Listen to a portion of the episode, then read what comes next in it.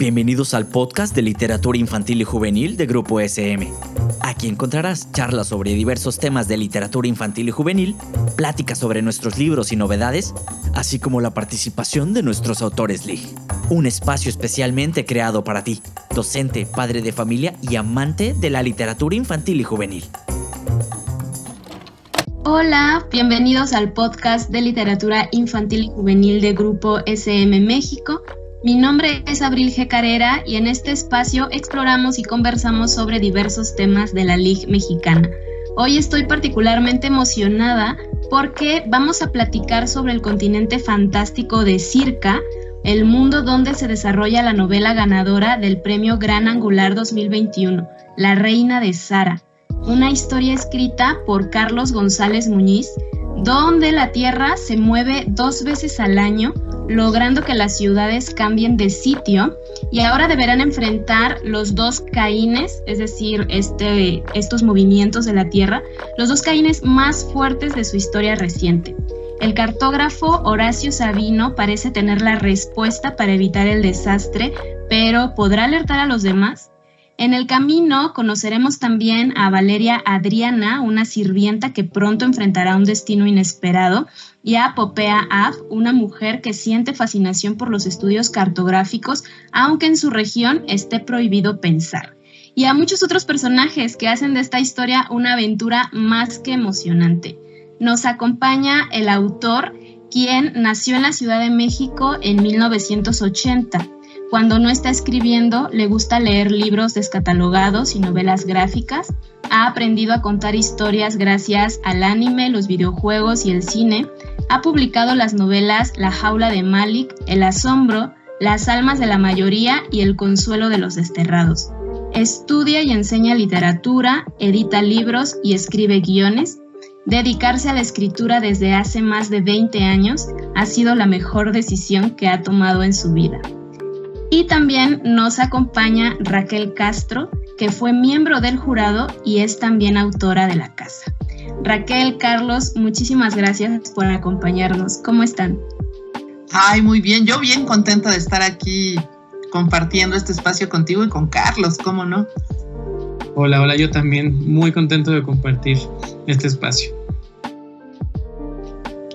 Pues quisiera que iniciáramos esta conversación eh, hablando un poco del mundo de la reina de Sara, que es una historia muy compleja, está llena de detalles, política, leyendas del continente de Circa. Como lectora puedo sentir que es un mundo que tal vez has habitado durante mucho tiempo, Carlos. Y pues eso, ¿cómo llegó a ti esta historia? ¿Desde cuándo te habita Circa? Eh, la historia de Circa tiene en, eh, en mi mente muchos años.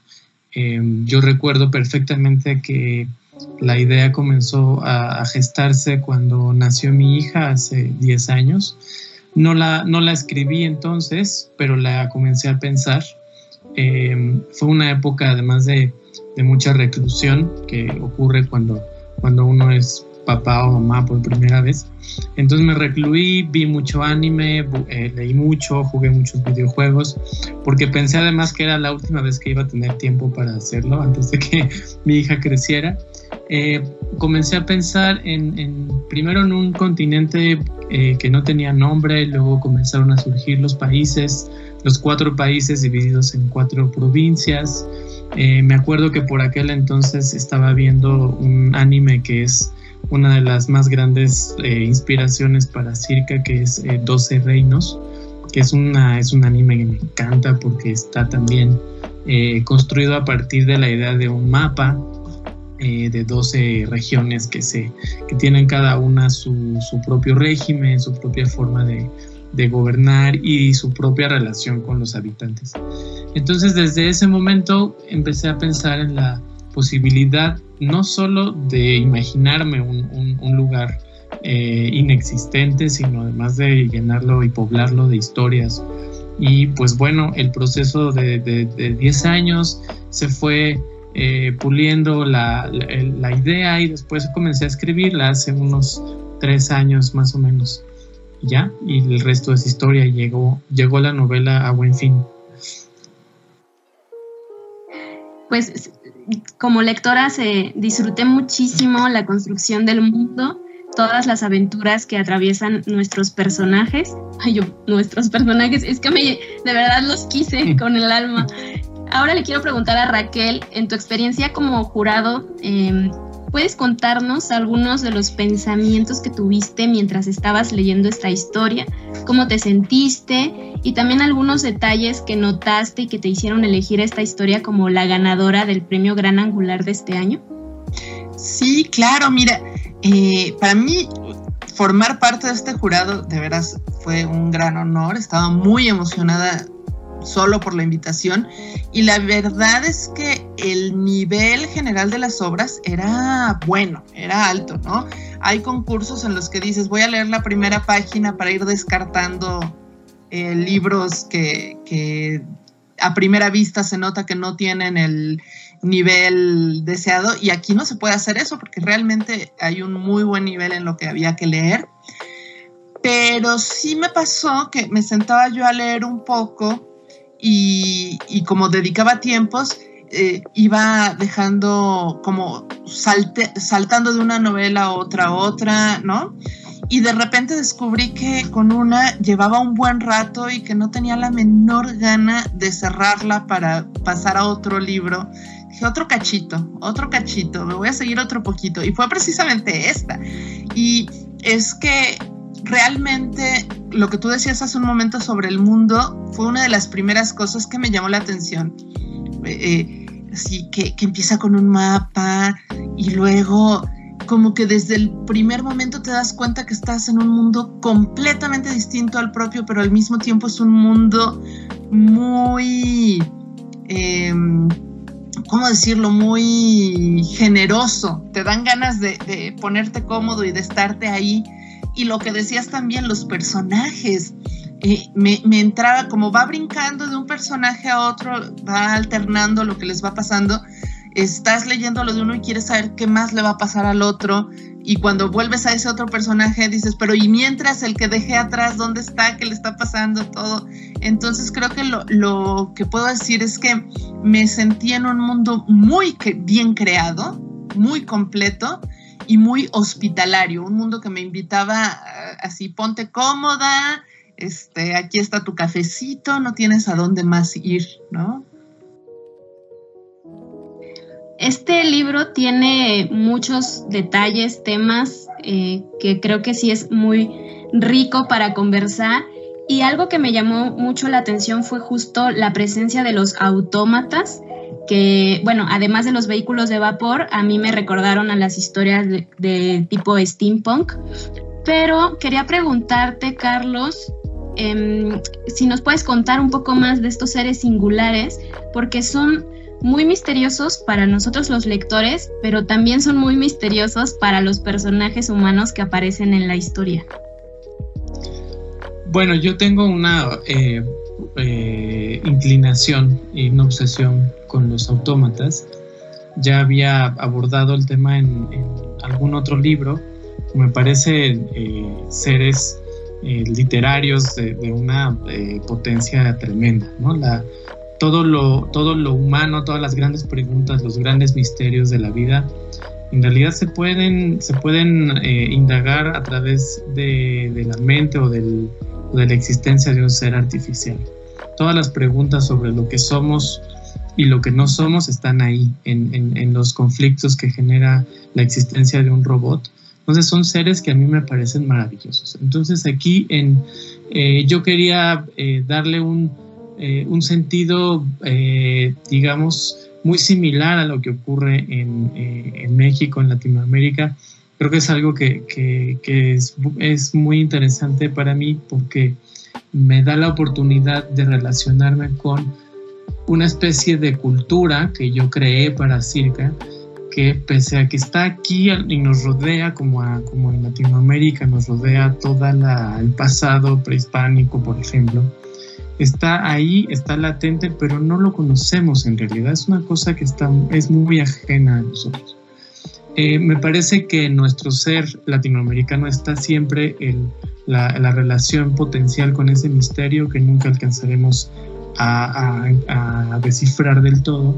Y como yo quiero que esta sea una novela que no, que no emule, no imite la fantasía europea o norteamericana, es, es difícil, es difícil, yo lo sé, pero me parece que es posible.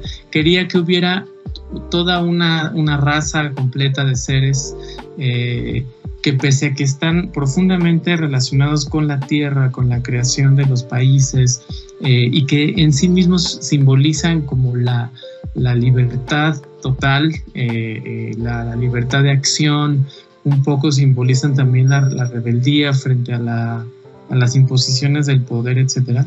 Yo quería que hubiera eso en, en, este, en este continente y me pareció que una, que una manera de representar eso misterioso era a través de los, de los robots, que para mí simbolizan eso en la, en la historia de la literatura, al menos, ¿no? Em, me encanta escuchar esto porque creo que la presencia de estos robots da justo en el clavo a la compleja historia que nos presentas. No son los únicos personajes que aparecen en esta historia, entonces quería preguntarte, Raquel, de todos los personajes que llegamos a conocer en La Reina de Sara, si te sentiste identificada especialmente con alguno o cuál podrías decir que fue tu favorito y por qué.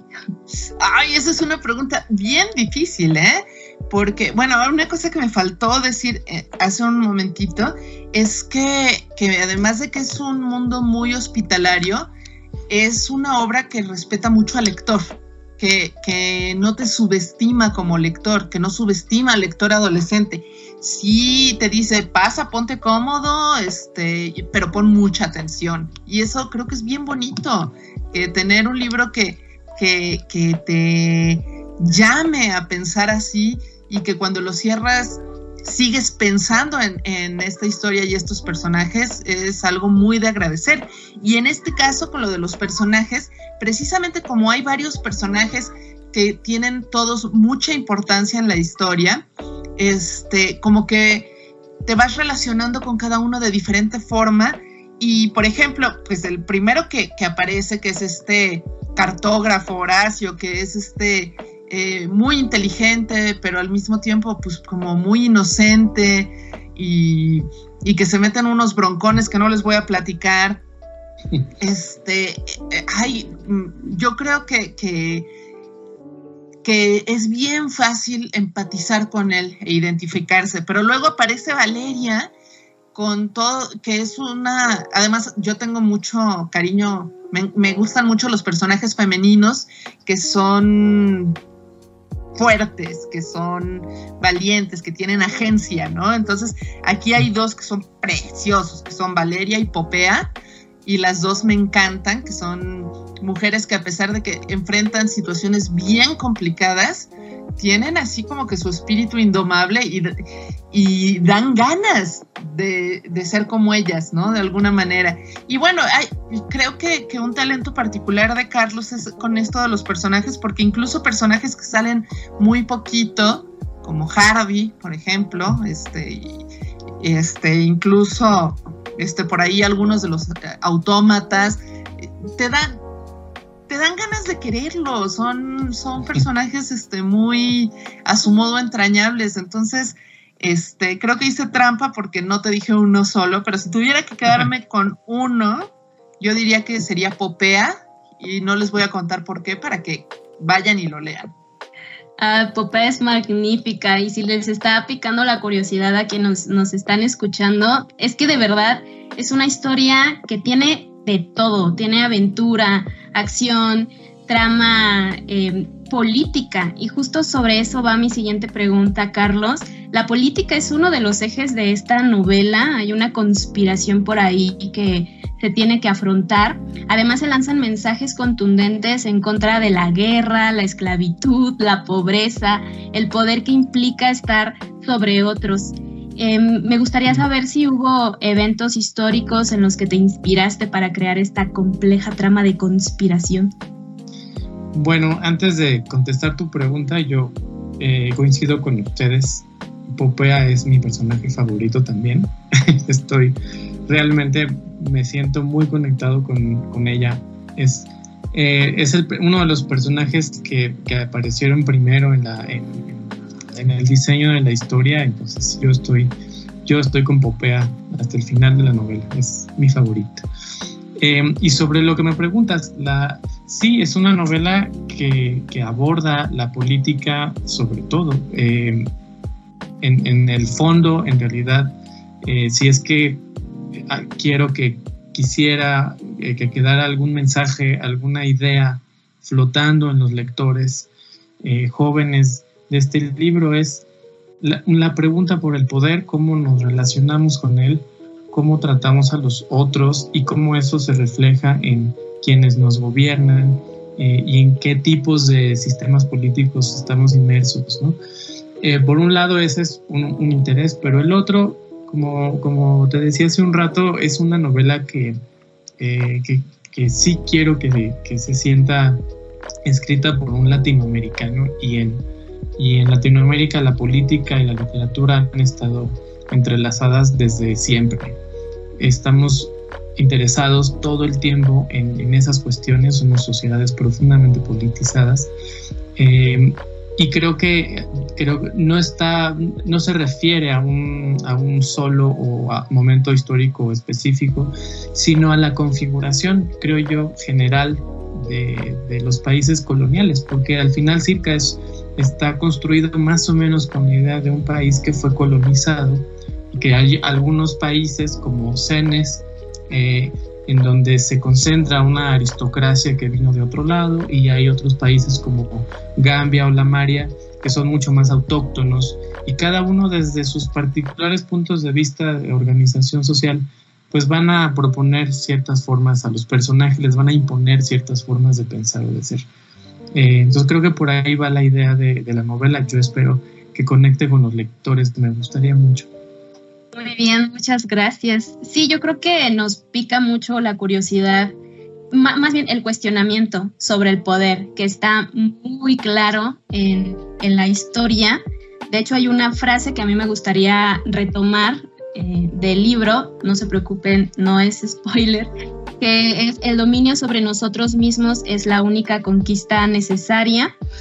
Y para quienes se animen a leer la historia, pues ya tendremos oportunidad de platicar más sobre esta frase si nos contactan, si nos escribimos, porque de verdad está muy emocionante esto.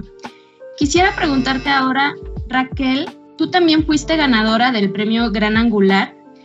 ¿Cómo te sentiste ahora que has sido jurado de este premio y eres de alguna manera madrina de un escritor que se incorpora al catálogo de SM? Ay, bueno, es, es, es emocionantísimo porque eh, pues el premio Gran Angular es uno de los más prestigiosos que hay en nuestro país, bueno, y en general, y creo que, va estableciendo de alguna manera una tendencia de, cómo em, va dándose la inquietud de los y las lectoras este, pues de nuestro país en este caso, ¿no? Entonces, creo que es algo bien emocionante pensar que, forma parte uno de esta continuidad, ¿no? Y, ver autores que lo han ganado antes, a los que admiro y respeto mucho, y ver ahora autores como Carlos que yo quiero seguirlo leyendo y que digo, mira, y tan jovencito como es, este, que, decimos más, más, queremos más, ¿no? Y, brevemente quería decir, aparte de lo que ya había, habían comentado ustedes de, lo político, la manera en que abordas, Carlos, el tema de la desigualdad y de la justicia social, y, le pido a los escuchas que no se espanten, porque de ninguna manera es ni panfletario ni como clase de historia, es, es algo que está muy orgánicamente metido en la historia y que hace que, a uno se le inflame también el corazón con los personajes y que dices, no es justo que pasen esas cosas ni ahí ni acá, ¿no? Entonces creo que es, es este un dignísimo ganador del premio Gran Angular de este año y que este tipo de ganadores son los que hacen que se perpetúe el prestigio del premio que eso redunda en que los que lo ganamos antes digamos, yay, ¿no? Este, es para mayor honra de, de, todos los involucrados, diría yo. Ay, pues muchísimas gracias a ambos por sus respuestas. No sé si quisieran agregar algo más sobre esta fantástica historia. Yo quiero que Carlos nos diga de ese sitio web. Eh, bueno, yo ah, eh, estoy todo el tiempo pensando como eh, en este lugar inventado. Me acuerdo siempre de, de Úrsula Le Guin, que es una gran, gran escritora de literatura fantástica y es también uno de mis, de mis grandes modelos a seguir. Me parece que ella, como pocos, logró juntar, mezclar la literatura fantástica y la literatura social o, política. Entonces ella escribió sus historias de Terramar y muchos años después escribió unos cuentos de Terramar y decía en su prólogo que, realmente mientras ella no estuvo pendiente de su, de su continente, de, de Terramar, pasaron muchas cosas en su ausencia. Entonces cuando volvió, cuando volteó a ver el mapa de nuevo, pues ya tenía nuevas cosas que contar eso me pasa a mí, el, mapa está hecho, los personajes ahí están, y hay tantas cosas que mencionan en, el, en la novela los personajes y que yo escribí en un momento pues de, de, creatividad, de, en un momento en que yo realmente no estaba pensando en qué iba a pasar después, pero los personajes citan libros todo el tiempo, citan leyendas, poemas, eh, historias eh, tradicionales, de tradición oral, citan un chorro de cosas. Y entonces yo, una vez que ya eh, pude revisar en, el proceso de edición, pude volver a ver la novela ya con otros ojos, ya con, en otro momento después pues entonces empezaron a surgir y a surgir ideas, ¿no? Entonces, en la, página web que va a acompañar al libro va a tener información sobre los continentes, información sobre los personajes, eh, historias que, los lectores van a encontrar mencionadas en, la novela o libros o artículos, porque los personajes como son cartógrafos algunos, pues ya sabes que comentan entre sí, ah, yo leí este libro, yo leí este otro libro, este, y citan cosas, bueno, todo eso es lo que los lectores van a encontrar en la página. Esos libros citados en, en la novela van a estar ahí algunos fragmentos, las leyendas eh, mitológicas de Circa van a estar también ahí contadas eh, en, el libro, algunas con, notas al pie de otros personajes. Entonces va a ser una locura en la que espero que me puedan acompañar porque sí extiende la experiencia de la novela. Sí, sin duda. Yo ya tuve la fortuna de visitarla. Para quienes estén interesados pueden, eh, pueden darse una vuelta. Es www.historiasdecirca.com y ahí vamos a poder conocer más de este fantástico continente. Eh, nuevamente, muchas gracias, Carlos, Raquel, por sus generosas respuestas, que yo espero que piquen la curiosidad de muchas de las personas que nos escuchan. Yo, créanme, se las recomiendo, es una historia de, puede ser fantasía, steampunk, igual ciencia ficción, en realidad eso es un poco lo de menos. Tiene mapas de regiones fascinantes, robots o autómatas, mejor dicho, política, muchas leyendas e historias antiguas. No se pierdan La Reina de Sara, que es la novela ganadora del premio Gran Angular 2021 de SM. Conocerán todo sobre los caínes, que son estos movimientos misteriosos de la Tierra que invitan al eterno flujo de las cosas. Entonces, gracias Carlos, Raquel, muchas gracias a quienes nos escuchan. Nos encontramos pronto. Hasta luego. Bye. Chao, gracias.